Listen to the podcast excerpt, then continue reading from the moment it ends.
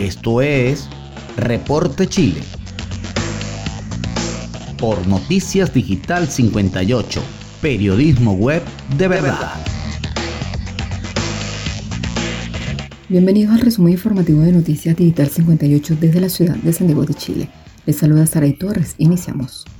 Chile reporta 1.753 casos de COVID-19 y activos llegan a los 10.025, la cifra más alta en 14 semanas. El Ministerio de Salud entregó durante la mañana de este miércoles un nuevo balance de COVID-19. En su informe se confirmaron 1.753 nuevos casos, sumando 1.686.318 desde el inicio de la pandemia. De los nuevos casos, 1.288 corresponden a personas que desarrollaron síntomas y 293 son asintomáticos. En tanto, 10.025 pacientes están en etapa activas del virus, es decir, en el periodo contagiante de la enfermedad. Esta cifra es la más alta en 14 semanas. La última vez que se registró una cantidad similar fue el pasado 20 de julio, cuando se reportaron 10.400 casos activos.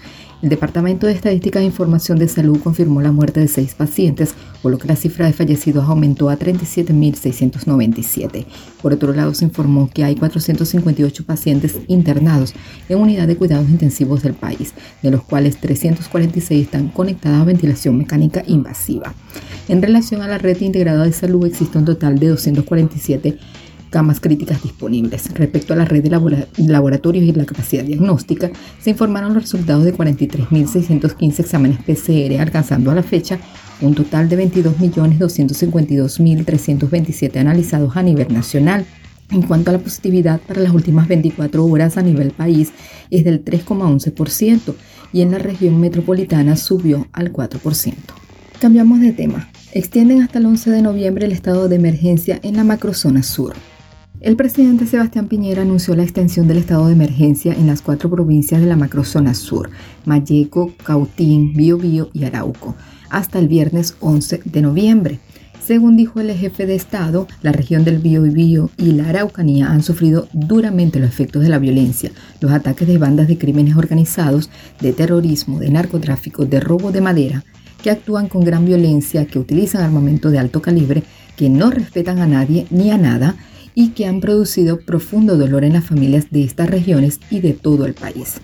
Hoy anunciamos que hemos extendido el periodo de sección constitucional por 15 días adicionales que se extenderán hasta el próximo viernes 11 de noviembre para poder continuar con la valiosa y facunda labor que están cumpliendo nuestras fuerzas de orden y seguridad y fuerzas armadas, explicó el mandatario quien está de visita en el Bio.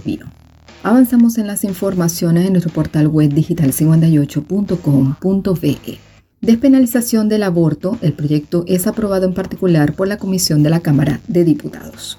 Este miércoles la Comisión de Mujeres y Equidad de Géneros de la Cámara de Diputados aprobó en particular el proyecto de despenalización del aborto hasta las 14 semanas de gestación, por lo que la iniciativa retornará a la sala para su discusión y votación.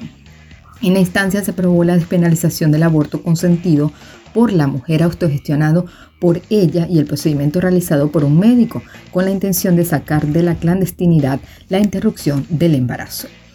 La presidenta de la comisión, Maite Orsini, detalló que se rechazó el artículo que despenaliza el aborto realizado por un tercero no facultativo, o sea, un no médico especialista en la realización del aborto cuando fuera consentido por la mujer. En algún momento se pensó que muchas personas se realizan abortos de manera autogestionada y lo realizan acompañadas de personas significativas para ellas y no queríamos que esas mujeres pudiesen ser penalizadas.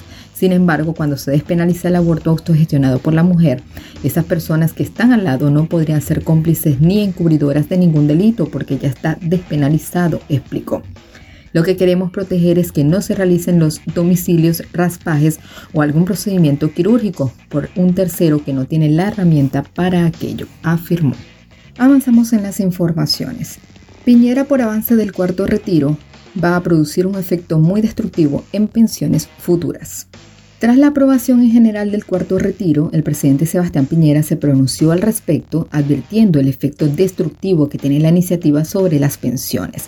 El retiro del 10% lo han dicho todos los expertos de un lado y del otro, el presidente del Banco Central, el exministro de Hacienda, por nombrar algunos. Va a producir un efecto muy destructivo, muy perjudicial, sostuvo así el presidente.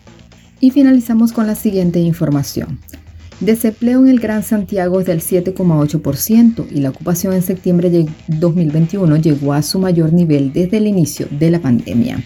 De acuerdo con el Centro de Microdatos de la Universidad de Chile, en la medición de septiembre en el Gran Santiago hay 3.090.100 personas ocupadas, lo que equivale a un aumento del 6,7% respecto al mismo mes en 2020. Según el informe, se crearon 206.000 puestos de trabajo desde junio. Con esto, la tasa de desempleo es del 7,8%, cifra inferior en 2,3 puntos porcentuales a la de junio de 2021 y a la y a 5 puntos porcentuales más baja que la observada en septiembre de 2020. Y así hemos llegado al final del resumen informativo de Noticias Digital 58 desde la ciudad de Santiago de Chile. Se despide de ustedes Saray Torres, no si antes invitándoles a seguirnos a través de nuestras redes sociales y nuestras plataformas digitales. Recuerda que somos digital58.com.be, periodismo web de verdad. Recuerda, nos escuchamos en una próxima entrega.